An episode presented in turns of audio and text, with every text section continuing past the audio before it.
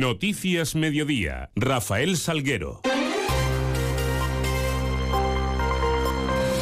Muy buenas tardes, son las 2 menos 20 y 10, los minutos que nos restan para contarles qué es noticia hasta ahora en este viernes 1 de diciembre y en la primera parada la vamos a hacer para mirar hacia esos cielos que nos acompañan. Lo hacemos con la ayuda de la Agencia Estatal de Meteorología. Marta Alarcón, buenas tardes. Muy buenas tardes. En Extremadura tendremos cielo nuboso cubierto con precipitaciones, sobre todo en Mérida. Las temperaturas descenderán, quedándose en valores de 15 grados en Badajoz y Mérida o 12 en Cáceres. Y de cara a mañana tendremos cielo poco nuboso con temperaturas máximas en descenso, quedándose en valores de 14 grados en Badajoz y Mérida o 12 en Cáceres. El viento será flojo variable. Es una información de la Agencia Estatal de Meteorología. 9 minutos para menos 10. Por cierto que las alertas eh, por las lluvias y el viento nos han abandonado este viernes, en este primer día del mes de diciembre, pero ayer nos dejaban cinco localidades, todas en la provincia de Cáceres, entre las diez más lluviosas del país. En concreto, Madrigal de la Vera, con más de 108 litros por metro cuadrado recogidos, fue la cuarta localidad más eh, lluviosa de todo el país. Eh, también estaba Tornavacas, rozando esos 100 litros, Piornal con más de 98, con 95 Valencia de Alcántara y Garganta La Olla. Además, también rachas en Avalvillar Dibord por encima de los 107 kilómetros por hora, así como también también en Cáceres, eh, donde se superaban los 80. Eh, en este sentido, el 112 de Extremadura atendió un total de 101 incidentes relacionados con el temporal de lluvias y vientos durante la jornada de ayer. Y, por ejemplo, en el Colegio Público Cervantes de Cáceres sufría daños por las últimas eh, lluvias, provocando desplome de parte del techo en la segunda planta del edificio, por lo que la zona afectada ha suspendido la, la actividad escolar en este viernes. En principio no ha habido daños personales, se está evaluando ese daño que ha sufrido el centro para poder adoptar alguna medida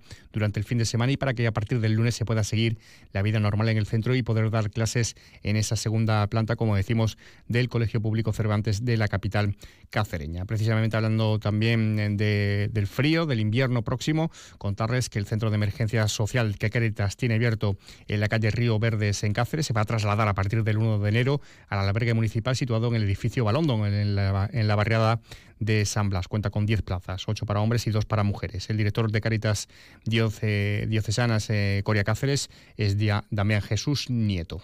Y es que a partir del día 1 de enero eh, el centro de emergencia, en vez de estar en la calle Río Verde, se va a pasar a, a Balondo. Las condiciones mejoran eh, y probablemente también pudiera haber alguna posibilidad más de alojamiento. Por su parte, Mérida enciende hoy su Navidad con más de 150 actividades eh, conformándose programa para estas fiestas de la capital extremeña, que hoy viernes a partir de las 7 en la Plaza de España tendrá lugar el encendido de la Navidad, eh, con un árbol además también en la Plaza de España de más de 20 metros o 10 arcos luminosos especiales. Ana Aragoneses es delegada de, de festejos. Que arranca oficialmente, como sabéis, este viernes 1 de diciembre a las 7 de la tarde con el encendido oficial en la Plaza de España. También esta mañana se inauguraba el mercado navideño en el Parque López de Ayala de, Mérida. Acoge hasta el 6 de enero este mercado con puestos de artesanía, atracciones y más de 45 actividades. Eh, Ángel Calle es el delegado de comercio. Todo esto es posible con el, proyecto de DIUSI, el proyecto del Fondo Europeo de Desarrollo Regional. Eso de lo que siempre hablamos de la conciliación de las familias, no de las mujeres, de las familias, para que puedan tener esta posibilidad de que los chavales, las chavalas tengan un ocio constructivo.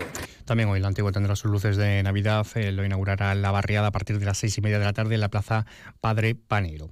Y regresando a Cáceres, les hablamos de presupuestos, porque el Ayuntamiento de Cáceres eh, tiene los suyos, sus cuentas para 2024 ascienden a algo más de 78 millones y medio de euros, lo que supone un incremento de más del 9%, de más de 9 millones de euros de gasto con respecto a los presupuestos prorrogados de 2022, lo que se traduce en este caso sí en una subida de más del 13%. Todas las se incrementa su consignación, especialmente comercio y turismo, que suben eh, un 104%, con partidas eh, de más de 126.000 euros para el impulso del comercio local. En total se prevén 5,6 millones de euros en inversiones y se recogen partidas para los cuatro grandes proyectos presentados en la campaña electoral del PP, como son el complejo deportivo de Nuevo Cáceres, la remodelación de la Plaza Marrón, la reforma de la Avenida Virgen de la Montaña y un plan para la ribera del Marco. Rafael Mateos es el primer edil cacereño.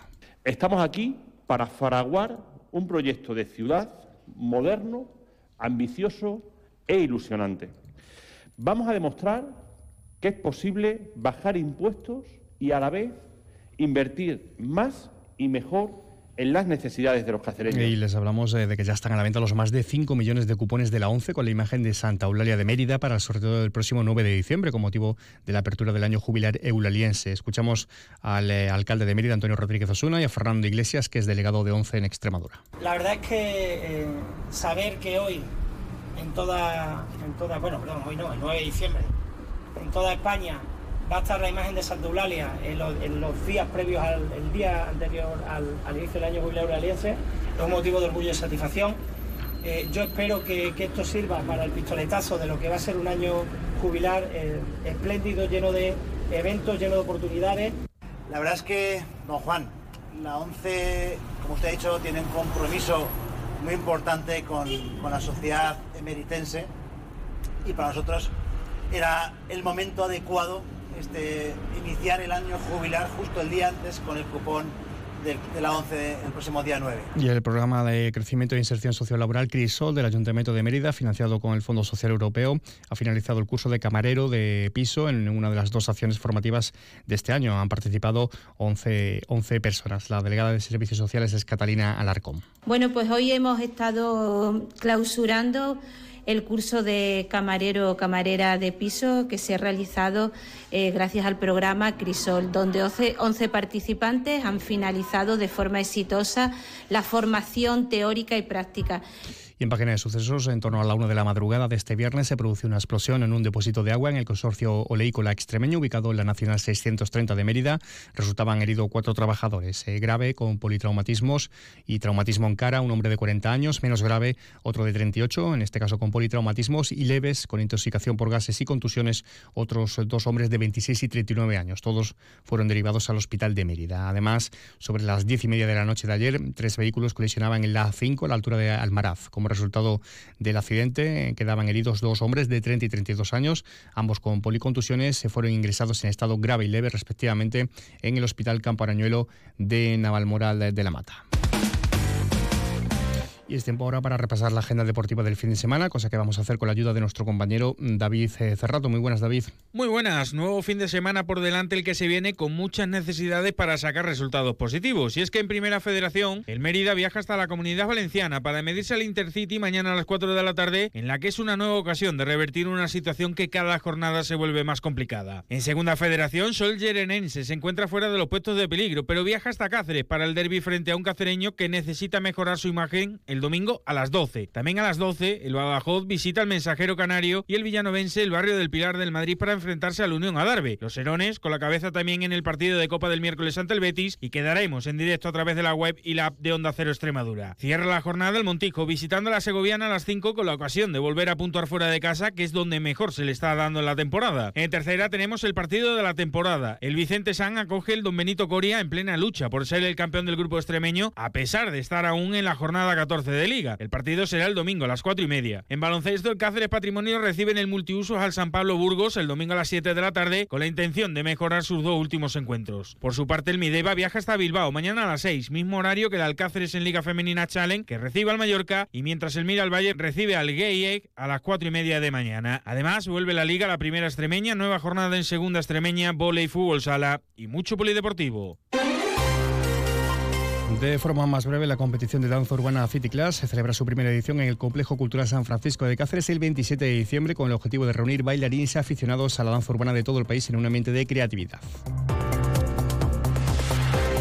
Y prima porta de la etapa gourmet en Reino Fungi se alzó con el premio popular de la ruta de la etapa 2023 de Mérida que se celebró durante el mes de noviembre de gastronomía, la torta del Casar Flor de la Dehesa, de la que sería inscrita los casereños, ha obtenido una medalla de oro en el concurso internacional de Lyon de quesos y productos lácteos. También sepan que la Asociación Vecinal La Madrila Peña del Cura de Cáceres ha organizado un ciclo de conferencias sobre la ciudad y su entorno bajo el título genérico Las charlas de La Madrila. Este viernes la charla de eh, Franquete versará sobre Cáceres en pasado jugando los recuerdos. Eh, eh, tendrá lugar en la sede vecinal en la calle Abilio Rosillo a las 8 de la tarde. Pues, eh, con ese apunte, con escasos segundos para las 2 menos 10, eh, les eh, seguimos informando a través de nuestra web y redes sociales. Ya les dejamos con toda la información regional, toda la información de Extremadura, de la mano de nuestro compañero Juan Carlos González. Pase un feliz resto del día, un feliz viernes.